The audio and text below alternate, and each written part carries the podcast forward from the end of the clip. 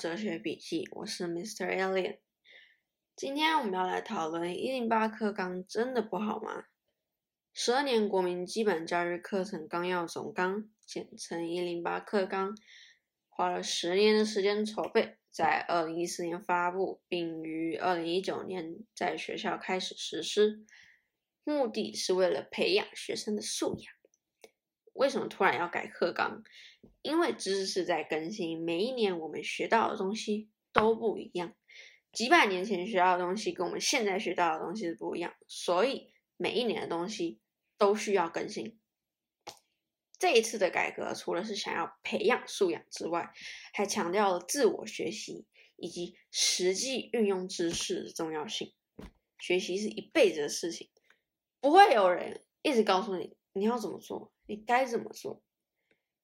跟比起以往的那些死读书、死背的那种学习方式，这一种正在想办法把它撇除掉。我不知道这样子用字对不对，但是我还是用。他这一次还新加了许多其他以往没有的东西，例如说弹性学习时间、高中学习历程档案，还有删除了。某些课本里的内容，啊，那个我们等一下再来讲。我们首先先来谈论一下弹性学习时间啊，它是什么呢？它是自主安排学习活动，那个时间不可以上选修课或者必修课，学校可以提供伪课程、选手培训、充实补强性教学，也可以让学生自主学习。他们在这个课程里面增加了许多新的内容，然后可以让学生。实际运用到这些东西，并知道他们为什么这么重要，它就是会让学生远离舒适圈的一种学习时间。因为你不知道外面的世界长怎样，如果你一直待在你的舒适圈，有点像井底之蛙。弹性学习时间被拿来当做一个让学生可以自主学习的时间。这是一件非常棒的事情，因为如果你只只让那种老师或专家教授来教的话，你就不会自主学习嘞，你就会觉得哦，我只要记下来老师老师讲的，然后考试的时候把它背下来就好嘞，那不是自我学习耶，那只是记笔记耶。自主学习是什么？自主学习是。你除了记笔记之外，你还跑去查了其他关于这个的资料，因为你想知道更多。这个就是为什么弹性学习时间会存在的原因。那当然，很多人都不明白，很多学校、很多老师、很多家长都觉得，为什么要有这种东西？为什么不让？为什么不腾出时间让我来赶课？我其实没有办法理解这一点。因为赶课不重要吧？为什么一定要赶课？你赶课你是为了要考试嘛？考试重要吗？不重要，它真的不重要。你一直考，一直考，学生也没在记。好，接下来呢，就是也是受非常多争议的高中学习历程档案。它是什么？它就是记录了学生的学习过程。有点像是美国大学出现的那种 application，记录了你的某些东西，让嗯学校知认识你，并且知道你。它呢占了百分之五十的你你的那个成绩嘛，另外百分之五十要影响理想当然的是是你的考试成绩，可是它。占了那百分之五十，就可以给其他学习不好，但是在其他领域有成就的人更多的机会上到大学。你知道这代表什么吗？就是如果有更多人上到大学，我们的国民素养就会提升，而且思考能力就不会太差，因为大家都有上大学。我不知道上大学是不是真的没办法，就是你知道真烂，但是我只能说。有上有差，嗯，有些人 会说他们不希望自己高一的作品被教授看到，因为它很烂，它不完美。我觉得那是可以理解的。但是如果你全部都只有把完美的东西放进去的话，那就失去了这个学习历程档案的意义。它的目的是要记录你的学习过程，你不能只放完美的东西上去，你可以放一些你一小小的缺点上去，那是 OK 的。它让你知道你有在进步，让你知道这个人是都有在学习的一个东西。所以我不觉得放。不好的作品上去是一件值得哀嚎的 事情啊！当然，你可以放一些比较好一点。他他当初的选项就让你说，你可以放一些比较好的作作品上去，你不一定要放很烂的。可是，如果你觉得你作品就可能那一个或者是三个里面全部都烂的话，那也没关系嘛。你只要高三的时候比高一的时候进步一点点就好啦，这就是他的目的啊。我们接下来呢来讲看课本这件事情。一零八课纲的课本，据说被删除掉很多东西，我自己是没有太大的感受。它被删除掉很多东西，好，比如像嗯最受争议的历史课本，删掉了武则天、三国一些比较重要一点的历史。根据教育部的说法，他们说：“哦，我们想要去中国化。”结果中国，结果那部分历史全部被改成东南亚历史。我个人比较反对这件事情，毕竟在台湾要完全去中国化 是还蛮难的一件事情，因为我们的历史基础本身就奠定于大陆那里传过来的东西，然后再来是日本。所以是还蛮难做到一件事情，他不用真的完全做到去中国化这件事情，而且东南亚 历史，你真的要把东南亚加进来吗？我我不觉得这是一件比较好的事情，而且我也有点不太明白，如果因为我们也有一部分大部分，哇，至少五十趴，另外五十是中国，另外五十是日本，如果你五十趴就有日本的话。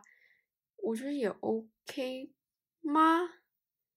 我不知道，我还没看过那课本到底长怎样。不过他确实受到很多的争议，因为那些历史都那些重要的历史都不见，可是他又会在考试里面出现，就会造成说学生还要 自己花时间在让。任何地方搜寻这些东西，如果就就其实就是懒而已。但是我也觉得这样不好了，就是为什么要把这些东西删掉？如果它很重要的话，啊，我有点能理解，但是又好像又不太能理解这件事情。哇，除了历史课本之外，还有另一个比较受到争议的是数学课本。被删掉很多东西，我有找到有人说他是被删掉了什么，呃，就提个几个而已。拉格朗日差值、一次因式检验法、葛根定理、复数系代数基本原理这些东西全部都被删掉，然后有人就然后就是会会考的大会考的重点啊，全部被删掉。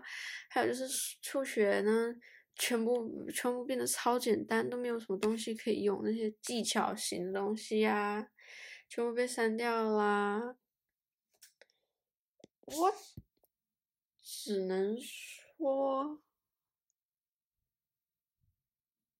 这不是当初很多人的 理想吗？就是明明就不会用，为什么需要学？好像。就是当初人很希望的东西啊，我还是不能明白。不过必须要说啦，数学这种东西基本上哦，除非你以后要专攻理科一点的方面，那基本上 你真的是只要知道一些需要知道的数学基础就好。毕竟其他东西都不太会用吧。嗯，他还有人说说原本的那些基础名词都被删掉了，然后也没有类似的概念，所以就是会让学生完全不知道我要怎么用它，它，然后是完全可以理解的，所以这也是教育部需要改革的东西。他们这个完全就是边做边实施边改，就像哎再次重复一次，有些东西真的是需要上路之后才能看到效果的。啊，只能说课外课本这个关这个这个地方，我是还蛮哦还蛮偏向嗯大部分学生的概念，但是有一点。我比较不太能明白，就是再次回到历史课本。历史课本现在给除了删被删掉的东西之外，有一个是我其实还蛮赞成的，是它被编排成呃主题式的。这点我是完全可以理解的，因为那为什么我们要学历史嘛？就是我们要把之前人做过的事情稍微想一下，然后如果这种事情发生在现代的话。我们还是可以继续学的，我们可以把它使用在这个方这个现代里面。编年式的就是之前的那一种历史学法，就是每一年发生什么事情，完全是照一年一年的班编排嘛。而它唯一比较好，它唯一就是让你把所有的历史事件背下来，然后就拿去考试，考完之后你一定会忘。你相信我，真的。不会有人记得到底在学什么东西，所以我只能说，我还是觉得这一点主题是编排历史比较好，它会让你思考历史的意义，分析那些东西，然后让你知让你知道。如果这种事情发生在现代的话，我是不是可以用差不多的方式去解决它？这样子学历史才有意义，这样子才真的有学进去。一零八课纲呢 是超，就是你要争议很多。呃，真的大家吵吵不完的一个一个 一个一个主题，所以我我今天在这边就是先短短的讲几个东西，然后呢，我还找到其他比较奇怪点的东西，像是我我还有看过有人说，这这课纲是把台湾人训练的跟政治人物一样，拐弯抹角，不直接，不会讲重点，然后。嗯嗯，考试的题目都变得超级长，好像是什么阅读题一样。嗯，啊之类之类的话，嗯，我是觉得，首先先回答第一个，台湾人训练把台湾人训练成拐弯抹角不直接不会讲重点，这个光这个就很有问题。首先，你为什么要拿政治人物来讲这种事情？他们不是不会，他们不是不讲重点。